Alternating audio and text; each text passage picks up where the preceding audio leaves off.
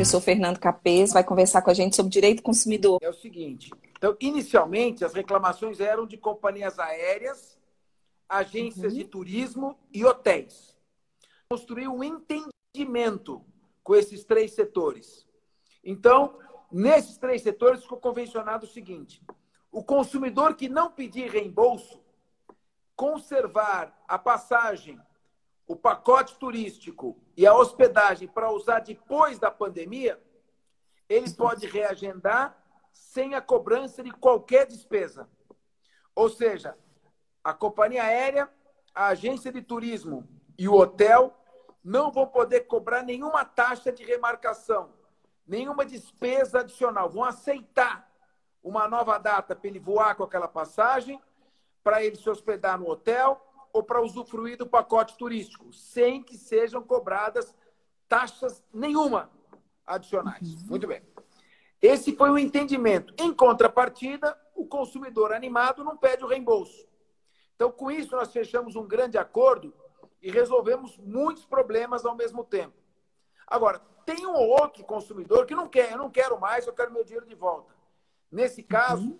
tem que se cumprir a medida provisória apresentada pelo governo federal de que o reembolso somente será feito após o término da pandemia e em 12 prestações, sendo a primeira prestação um mês após o término da pandemia. É mais complicado.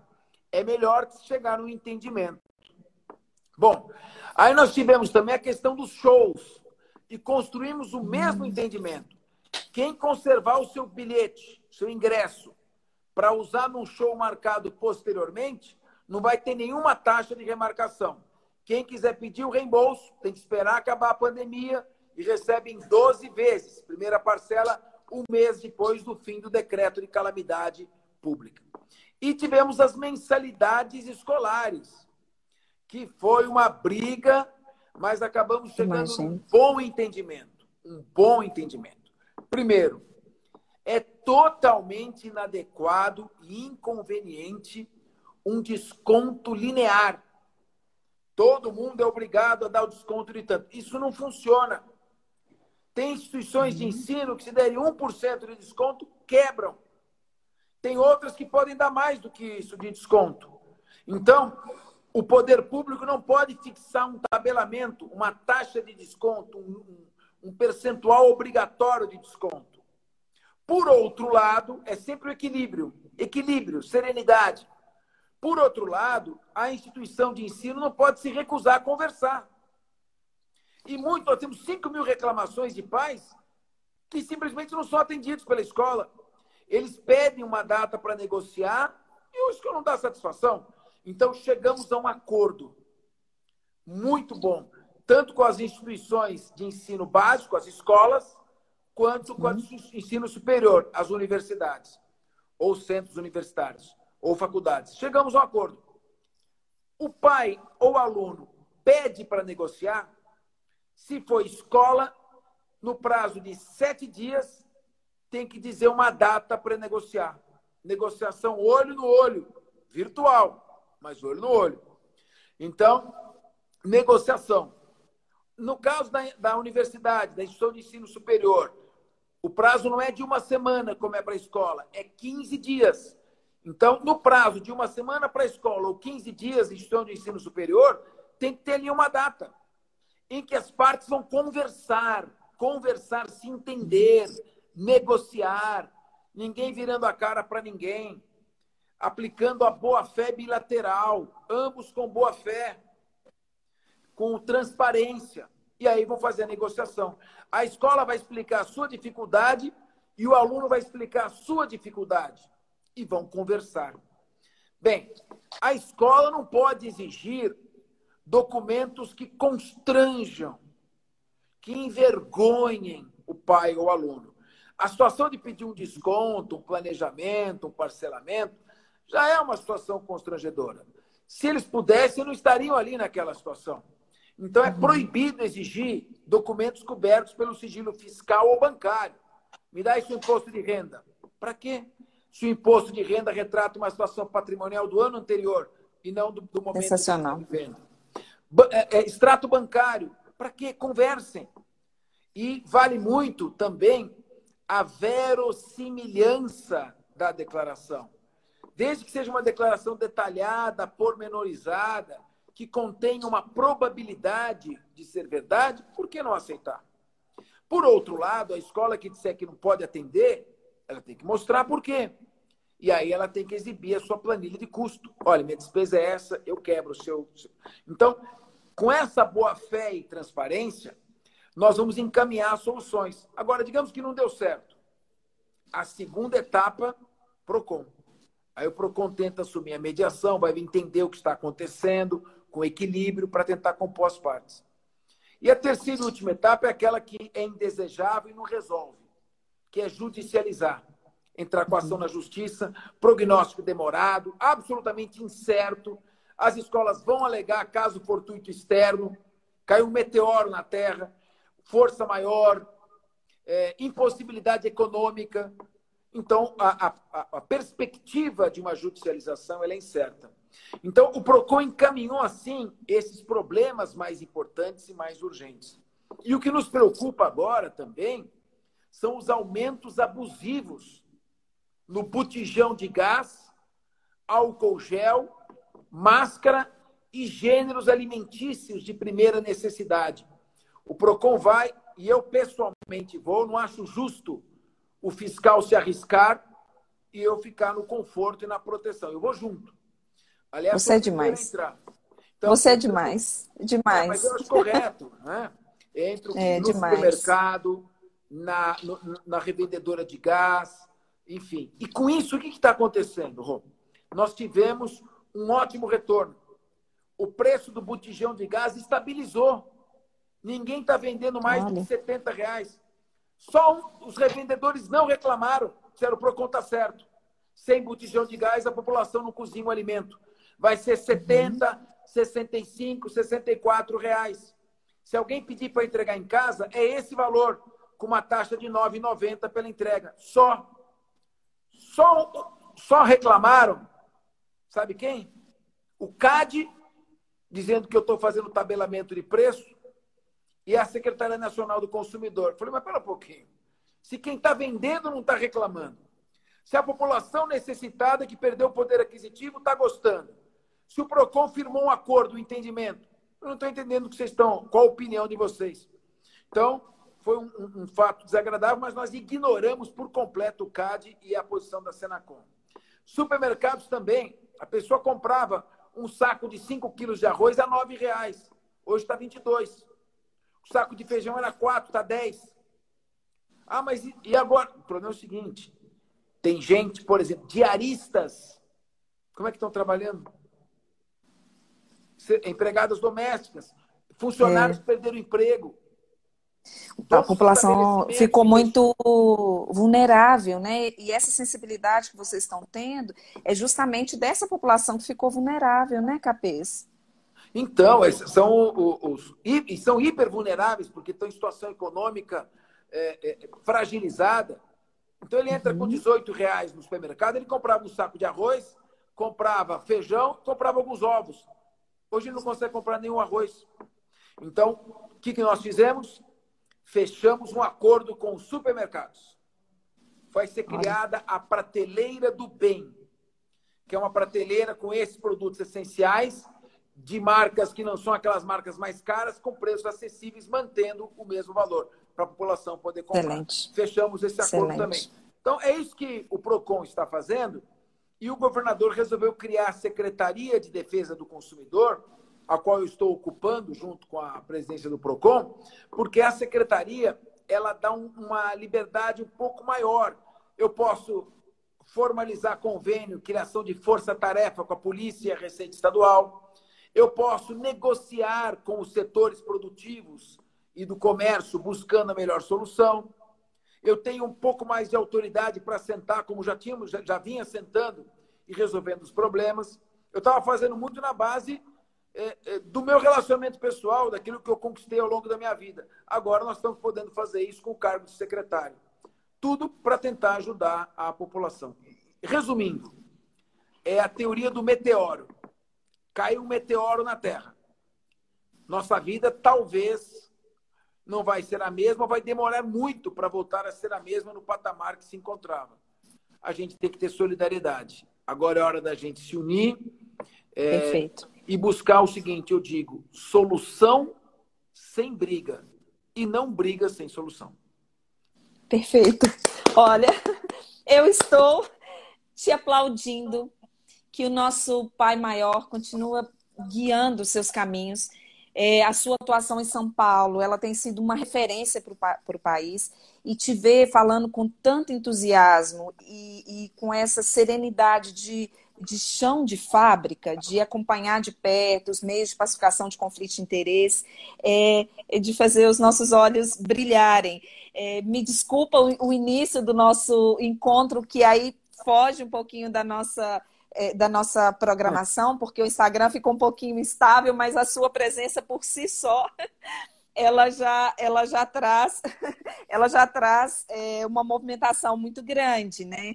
E, e, por, e, por, você ter reservado um espaço na sua agenda, isso é isso é hombridade, né? Coisa de, de amigo e, e com esse legado de servir, né? Você quer levar informação e quer servir. Que nosso Pai Maior continue te iluminando. Olha, Amém.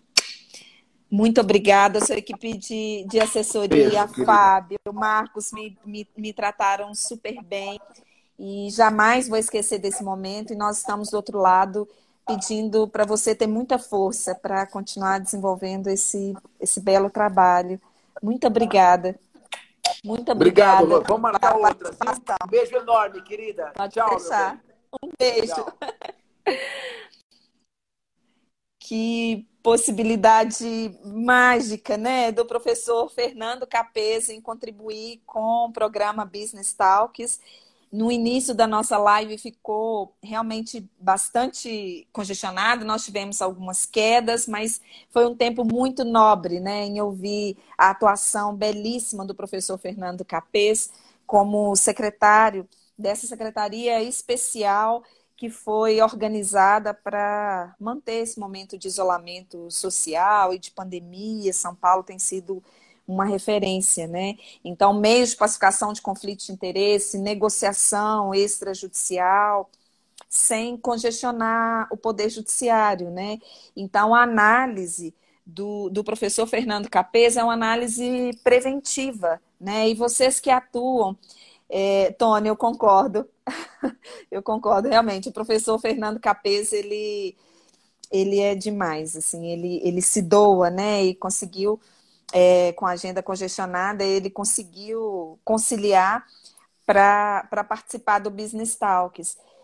Então, vocês que atuam na profissão, são advogados, já são profissionais, é, esse modelo de de, de multiportas, a pacificação de conflitos de interesses, de, ó, é o que vai minimizar um pouco mais esse impacto que nós vamos sofrer para não ter essa tsunami no Poder Judiciário de ações judiciais.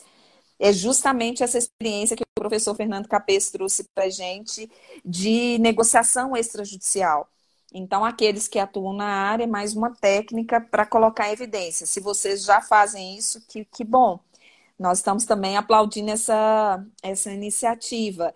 E para vocês que estão ainda na graduação e no bacharelado, o sistema multiportas, olha, de conciliação, mediação e arbitragem é o que é de mais moderno para o nosso ordenamento jurídico. Então, vocês já formam bacharéis profissionais com todo esse tecnicismo. Então, investir nos meios de pacificação de conflitos de interesse debruçar nessa temática é o que há de mais moderno. Então, a pandemia ela trouxe também essa imersão.